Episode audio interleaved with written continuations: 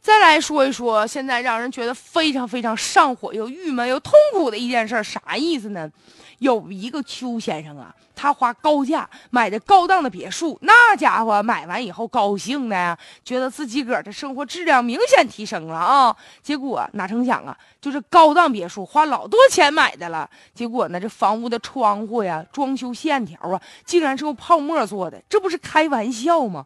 房屋的窗台用泡沫做的啊，这能长久嘛？用手一掰，咔吧咔吧，直往下掉渣啊！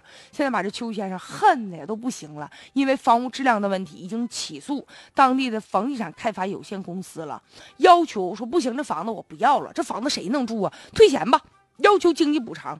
结果就在这个时候，咵，这个剧剧情啊出现逆转了哈！你想退房，现当地的住建部门啊立马就出来就表态了，说真是。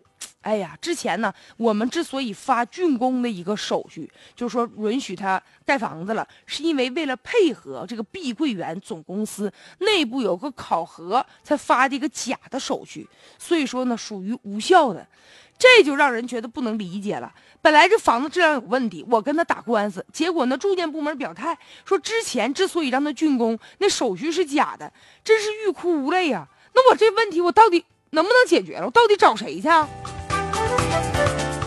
现在有些开发商偷工减料这样的现象啊，太多了。之前江苏泰州就个楼盘嘛，有一些买房的人就发现了，在这个楼房的建设过程当中，居然有人用啥呢？用毛竹片来替代钢筋来使用了。就这房子。能敢住吗？毛竹片啊，那能承重吗？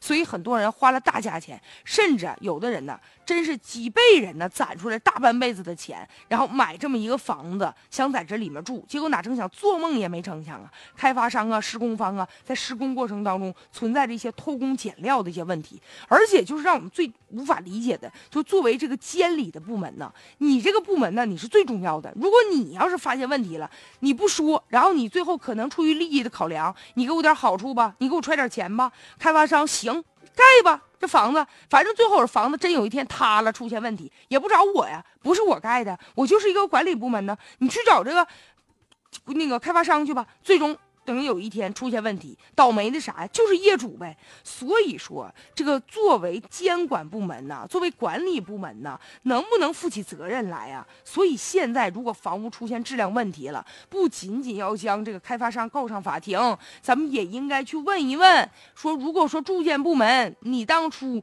这个手续那是多么正规的呀？那验收啊，那不是在开玩笑啊！啊，是一件非常正。这个这么重要的事儿，你怎么能到回过头跟我说是假手续呢？